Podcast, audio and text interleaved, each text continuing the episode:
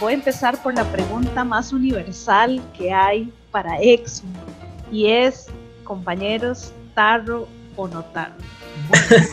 yo creo que en mi caso, si estamos hablando de, de la música, tarro, toda una vida desde chiquillo y no solo tarro desde las visiones que hay de los diferentes géneros, sino que para mi papá, por ejemplo, escuchar Led Zeppelin es escuchar tarro, entonces si es de ese tarro, vengo desde muy atrás hasta el tarro moderno y el tarro nacional, por supuesto, porque es una de nuestras misiones como programa. Y si es un tarro con un buen almuerzo, por supuesto, también es bienvenido. en mi caso personal, pues tarro, pero a la hora de programar en Exum, vieras que no es tan tarro. Y eso es como una de las cosas tuanes que tiene Exum, de que anda como por un espectro musical bastante amplio, digamos, en sonidos. Entonces, yo sigamos en, los martes intensos, sí hay tarro, porque uno no se escapa del tarro, la verdad es eso, el tarro está en uno, pero este sí trato como de que suene como más otros espectros musicales además del tarro.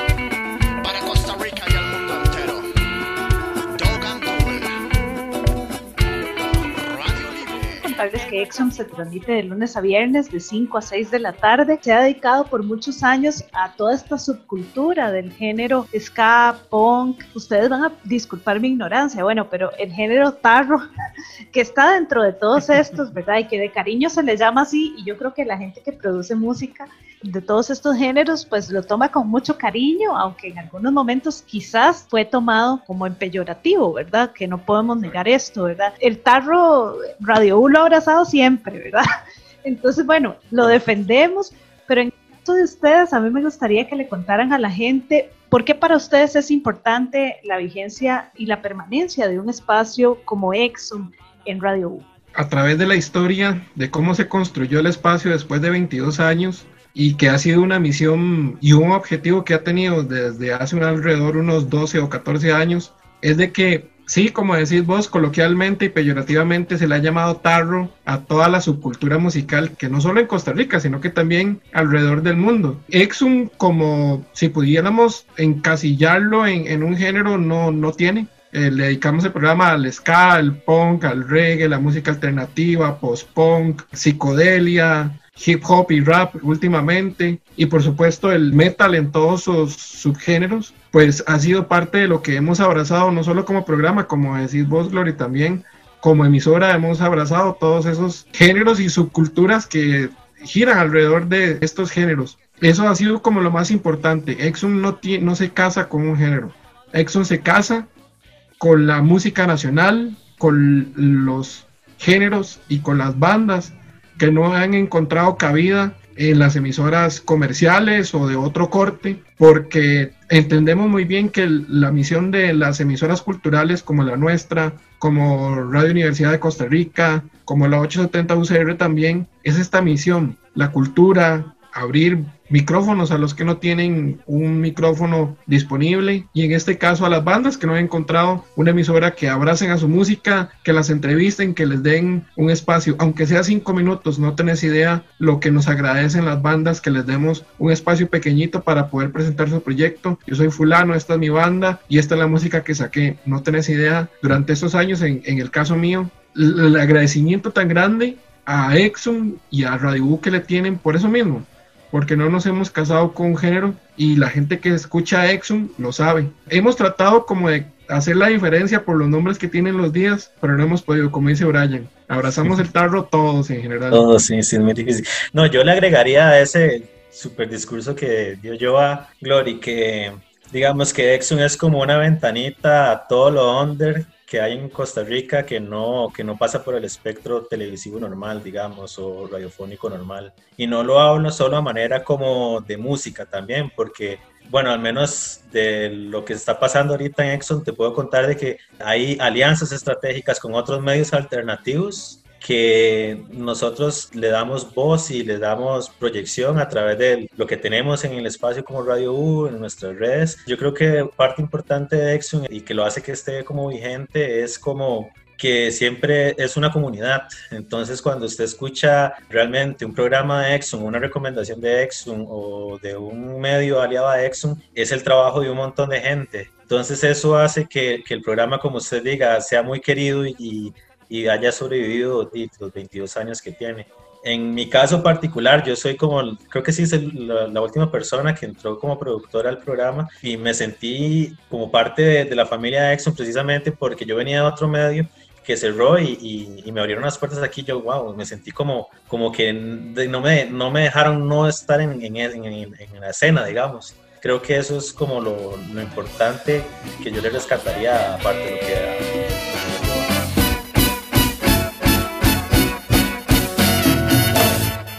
Yo quisiera que ustedes nos contaran sobre estos puntos históricos quizás o hitos históricos que para ustedes, ¿cuáles son esos hitos en la historia internacional y en la historia de Costa Rica particularmente? que son importantes para todo este género y para todo este movimiento que, como ustedes dicen, pues es, es un poquitito, es, es, difícil solo enmarcarlo en, bueno, eh, esto es solo esto, o Exxon solo va a poner esto, o solo va a poner lo otro, ¿verdad? Incluso para la definición ustedes de cada día, ¿verdad? De, la música que programan. Yo creo que tengo un hito histórico que realmente a mí me parecería que debería quedar registrado en algún libro, o no sé si está registrado aún, pero un hito histórico de Radio U que hace que, que se abra como todo el panorama para el medio alternativo fue el trabajo hecho por Leo León en la grabación de discos. Eso fue decirle como a la escena alternativa, eh, aquí está, somos una institución que queremos aportar nuestro garito de arena y así grabaron bandas EPs y música que no sonaba acá normalmente. No sé, se me ocurrió ahorita como Los Cuchillos, que surf rock no suena en Costa Rica y Los Cuchillos pudieron grabar gracias a Leo León y, y, y los estudios de, de Radio U. Entonces, a partir de eso, creo que la escena y Radio U tienen como no sé, como esta hermandad en la que Exxon aporta gran parte, porque básicamente, como vos decís, somos un medio que trata de estar muy actualizado siempre, entonces de los cinco programas que tenemos por semana, pueden haber unas siete entrevistas de música nueva, por ejemplo. Entonces, también es, esa, esa frescura ayuda mucho a que la escena también sienta un cariño especial, básicamente yo bajo ese punto quería agregar de que yo sí tengo como mentalizados varios hitos, por lo menos de Costa Rica. Creo que a nivel mundial todo lo que tenemos de música nos ha pegado siempre desde Estados Unidos y desde Europa en distintos países y en distintos géneros, en distintas movidas que han brotado hacia los subgéneros que ahora conocemos hoy en día, que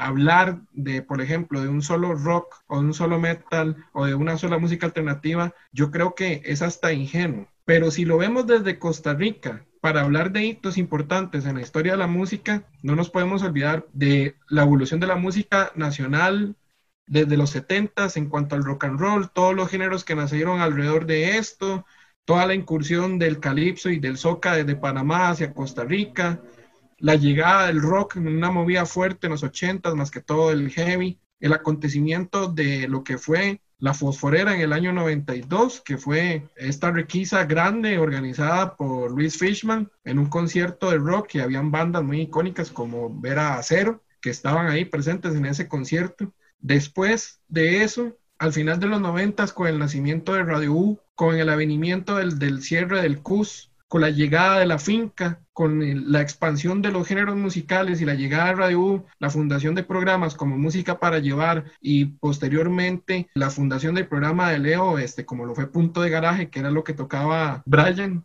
como un punto medular. Esos son hitos muy grandes en la música, porque la música encontró en Radio U todos los géneros encontraron una casa, un hogar, un apoyo, que era algo que no tenían antes de 1996, que es la fecha de nacimiento de nuestra querida radio. Posteriormente venimos nosotros a hacer también un gran aporte porque ante el cierre de punto de garaje nosotros asumimos el miércoles a las 5 de la tarde que esa era la hora de punto de garaje aparte de los sábados a las 2 de la tarde y nos quedamos y nos casamos con la idea de que los miércoles de música nacional se iban a mantener. Entonces esos son momentos muy claves en la música nacional. Después, cómo crecimos como emisora todos en conjunto, también a partir del año 2010, en que los géneros variaron, los programas variaron y la música nacional, a pesar de que tiene ciertas divisiones, también encontró acogida en otros programas. El espectro creció. Entonces, definitivamente yo creo que si tuviera que resumir esto, en qué momento es el más importante para mí en la música nacional, es la llegada de Radio U en 1996 hasta la fecha, porque eso marcó un antes y un después en cómo se le dio tratamiento a la música nacional under. Las mamás y los papás siempre le dicen a una que no tienen persona favorita, ¿verdad? A las personas que tenemos hermanas y hermanos y o hermanas y hermanos. Pero sabemos en el fondo de nuestro corazón, aunque las mamás y los papás que nos estén viendo puede ser que, que se sientan un poco resentidos con esto, pero sabemos que sí, que hay hijas e hijos favoritos e hijes favoritos. Sabemos que en el fondo del corazón eso pasa, ¿verdad? En nuestros celos de hermanas y hermanos. Exum tiene algún, algún ritmo favorito, algún género, alguna música a la que a la que usted le dice, no, todos son iguales, pero en el fondo se sabe. Bueno, y se vale no contestar la pregunta también, ¿verdad? Creo, no sé, Brian, yo en mis años he notado mucho, por decirlo así popularmente, no es que no le demos pelota al resto, le damos pelota a todo el mundo y a veces es increíble la cantidad de géneros y de personas que pasaron por la cabina o siguen pasando por nuestras locuciones porque el programa lo estamos haciendo ahorita pregrabado, pero como dijo Brian, producimos entrevistas por Zoom pregrabadas o por mensajes de audio de WhatsApp y las transmitimos. El programa siempre ha sido muy tradicional que el enfoque del ska, el punk y el metal han sido los géneros que han sobresalido más. Aún lo hacen un poco, pero por dicha ya eso se ha, se ha roto. Por ejemplo, cuando más bien cambia de panorama los martes a este nombre, Martes Intensos, que fue en un momento que llegó nuestra ex compañera Ana María Rojas, se le cambió la temática y el martes se le dio un aire más político, más feminista y también un, vuelco hacia géneros todavía más alternativos, que había más bien un auge en ese momento de géneros alternativos, Exxon cambió mucho. Y a partir de los martes intensos, también los otros cuatro días cambiaron para bien en ese sentido de darle más pelota a esos géneros alternativos que estaban en pleno auge y que en este momento, si lo midiéramos por edades, esa es la música que está escuchando gente entre los 15 y los 25 años. Después, los más rocolos, de 25 para arriba, estamos escuchando todo lo demás. Pero yo lo veo bajo esa visión porque es, un, es lo que he visto en estos 6, 7 años que llevo en el espacio, más o menos. Sí, yo... va a coincidir un poco conmigo, pero...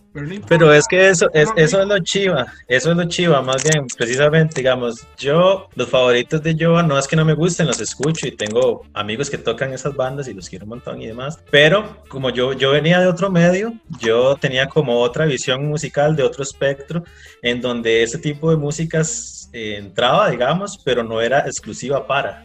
Entonces cuando yo los martes intensos, yo dije, bueno, voy a empezar a poner un poquito de más alternativo. Y usted no se imagina las crisis al inicio. yo decía, ¿qué pensarán de mis playlists? ¿Qué estarán diciendo los demás productores? ¿Les gustará? O sea, yo, yo entraba en, un, pequeño conflicto, no muy, no muy grande.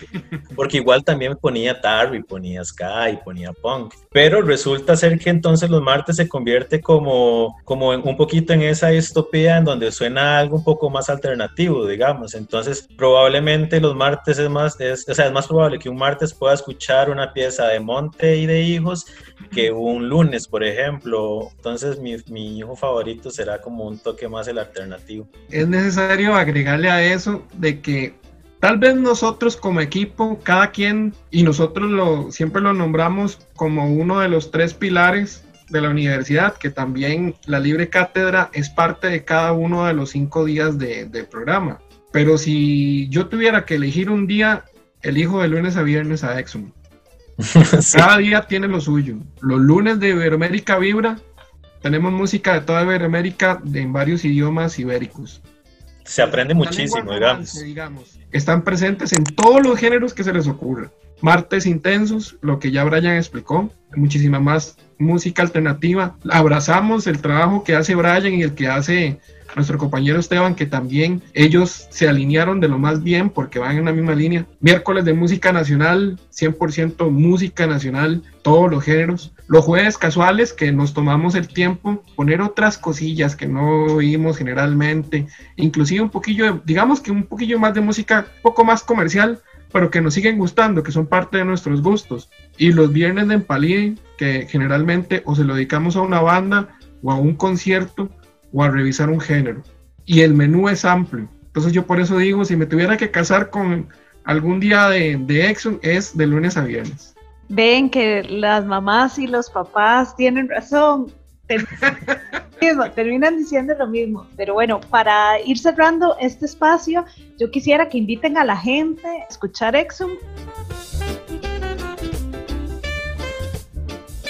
Sí, yo quisiera como hacerlo como extenderle el saludo a Manfred, a Fabiola, a Andrei, a Esteban, a Angie, que Angie es de, también de las personas que más tiempo lleva en el espacio junto a Fabiola, a Max, que también es compañero camarógrafo del canal UCR, que recientemente volvió a, a unirse a nosotros, a mi compañero Brian, que está aquí presente, a Lisette. Creo que somos un equipo bastante amplio y grande.